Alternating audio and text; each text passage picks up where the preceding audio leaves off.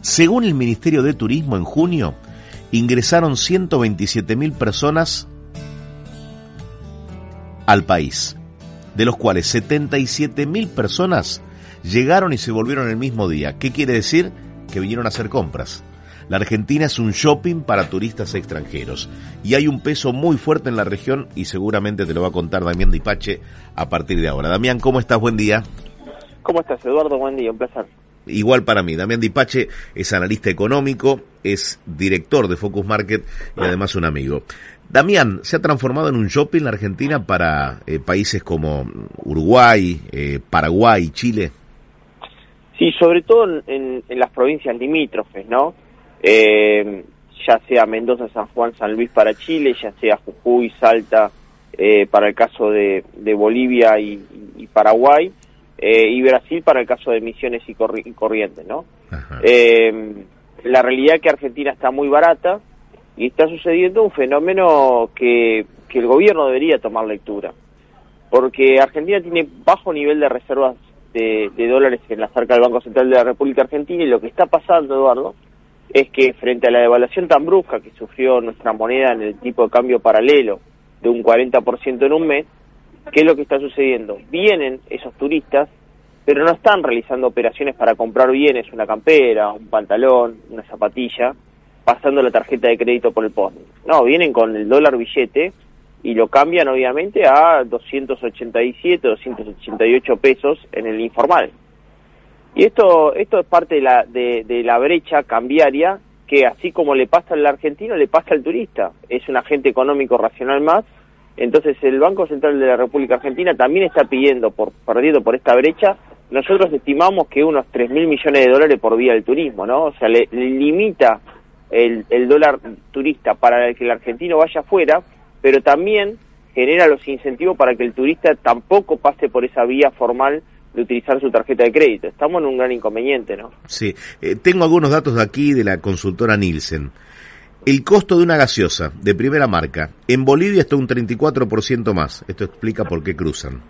Más cara que en la Argentina, 34% más cara. En Paraguay, 50% más cara. Y en Uruguay, la misma gaseosa, primera marca, 69% eh, más cara en Uruguay que en nuestro país. Esto explica eh, no que los uruguayos vengan a comprar gaseosa nada más, eh, pero hacen un tour eh, y hasta, bueno, gastan en el teatro comprando, como decías, alguna algún artículo de indumentaria y demás. Sí, pero los uruguayos vienen por Entre Ríos y eso también sucede, ¿no? Mm. vienen por la, el paso de Colón, etcétera. Y en, en, en, Uruguay, perdón, en Paraguay, el paso por Formosa es muy tradicional, o sea, todos los pasos fronterizos hoy están con esta situación porque los, los ahorros son muy importantes. Si vos dijiste un, dato importante, es verdad, muchos eh, eh, extranjeros de, países limítrofes vienen para eh, comprar bienes de consumo masivo, que lo está consiguiendo mucho más barato que en su propio país, ¿no? a pesar, Eduardo, de su país tener una inflación menor a la nuestra, los, los bienes en Argentina, en términos de moneda dura, están más baratos en nuestro mercado que en sus propios, en sus propios países, ¿no? Eh, ¿Qué es el dólar hoy por hoy en la Argentina? No sé si lo llegaste a escuchar al presidente cuando hablaba de los turistas que compran el dólar blue. El otro día Silvina Batakis eh, decía que el, el, mercado del dólar blue eh, es muy, muy chiquito, de, unos pocos millones de dólares, mientras que los dólares financieros tienen quizá otro impacto ¿no? en cuanto a, a la dimensión de las operaciones. Sí, eh, es verdad. O sea, el mercado del dólar blue es un mercado primero que lo utiliza la, gente de la calle, por eso es el que se toma como referencia cuando uno ve los medios de comunicación, el contado con liquidaciones es el que operan las empresas, ¿no? Y obviamente mueve, miles y miles de millones de pesos. Pero eh, yo eh, tendría, intentaría, y sobre todo quiero correlacionar a Batakis cuando ella dice, bueno, hay que bajar el déficit fiscal, hay que bajar el gasto público, tenemos que evitar que no haya un estrés en el mercado por obviamente lo que es la emisión monetaria que genera el, gobierno para financiar ese déficit.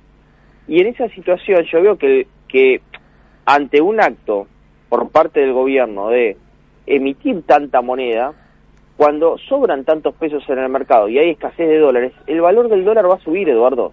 Y no es especulación. Es que en definitiva justamente el desequilibrio macroeconómico lo genera el Estado porque tiene que emitir más moneda de lo que la economía demanda y para aquellos que ya ven que no es reserva de valor el peso, van al dólar. Uno lo podría llamar especulativo. En términos técnicos, cualquier manual de economía dice es un agente económico racional. ¿Está mal esa palabra? Hace lo que más le conviene. Mm. ¿Entendés? Sí, clarito. Eh, te pregunto, eh, ¿hay una moneda más fuerte que otras en la región? Te escuché hablar del, del peso boliviano. Contame un poco acerca del peso boliviano y de operaciones que se hacen con el peso boliviano como para refugiarse, ¿no? Bueno, sí, eh, hasta las últimas semanas se decía, bueno, que el peso uruguayo se está apreciando y es verdad, pero lo que pasa en el norte del país es inédito. En el norte del país, en Jujuy y Salta, eh, no están ahorrando en, la divisa norteamericana, que tiene una inflación del 9,1%, es decir, pierde en términos de un año aquel que está atesorando en dólar en Argentina, 9,1%. Claro, la inflación en Bolivia es menor a la norteamericana, es del 1,7%, por lo cual los en el, en el norte del país, en Jujuy es alta, se está atesorando en peso boliviano. Ahí es, es, a la inversa el fenómeno.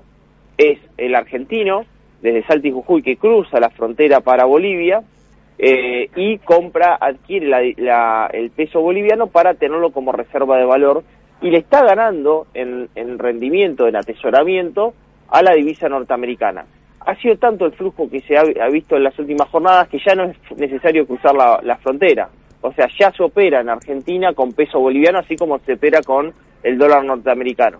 Lo cual es eh, inédito, ¿no? Que eh, en definitiva un, país como Bolivia, que nosotros lo veíamos muy distante, incluso en términos económicos financieros, hoy tenga menos inflación que Argentina, hoy crezca más que Argentina y tenga una moneda más fuerte que Argentina, ¿no? A punto tal que los propios bolivianos, Eduardo, ya no les sirven trabajar en Argentina porque enviaban remesas a, sus familiares en dólares y hoy volvieron a eh, su país Bolivia, ¿no?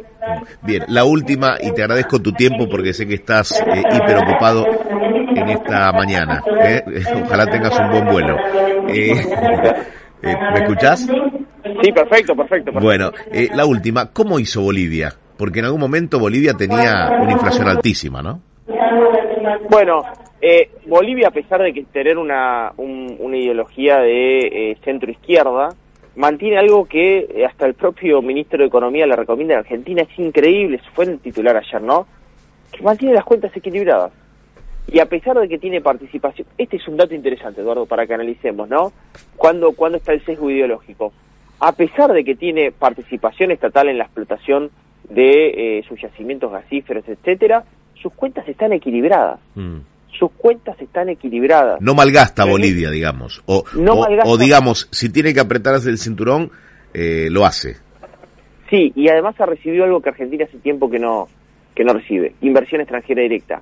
Como vos tenés una moneda que vale, en definitiva las inversiones extranjeras directas llegan a Bolivia porque hay mucho por, por realizar en, en Bolivia, entonces tenés mucha llegada de afluentes de inversiones a la propia Bolivia para lograr extracción de la riqueza de su propia tierra y por otra parte tenés cuentas fiscales equilibradas.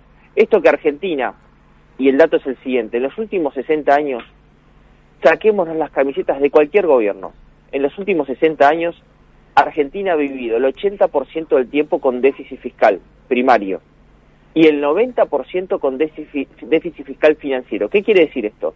Que el 80% del tiempo tuvimos egresos por encima de los egresos del Estado. Y el 90% del tiempo le pedimos plata al mundo para que nos financie ese déficit fiscal. Es invivible, es inconvivible, eso no está pasando en ningún lugar del mundo, salvo Argentina. El otro día me hacían una, una consulta y me decía, bueno, pero ¿por qué Estados Unidos, que emite muchísima plata eh, y tiene déficit fiscal, no, no tiene una situación como Argentina que eh, su, su moneda sigue sigue valiendo, porque es verdad, Estados Unidos tiene un alto déficit fiscal, enorme déficit fiscal, incluso de mucho más de su producto, creo que es del orden del 145% de la deuda norteamericana. Pero ¿sabes qué pasa? El mundo lo quiere financiar todavía una tasa baja. Argentina no tiene financiamiento del mundo, nos cortaron la tarjeta de crédito. Recurrimos al Banco Central, que es el único que nos financia, o sea, financia esa deuda, y eso genera que en definitiva hoy ya ni siquiera puedas hacerlo porque esos pesos ya no los quiere tampoco el mercado. Damián, muchísimas gracias. Recordame eh, en Instagram cómo te seguimos. Arroba Damián Dipase es mi Instagram, arroba Dipase 4 mi Twitter. Un placer hablar con vos este desayuno dominical en, en la radio. Muy bien. Abrazo grande. Chao, buen martes. Abrazo, chao, chao.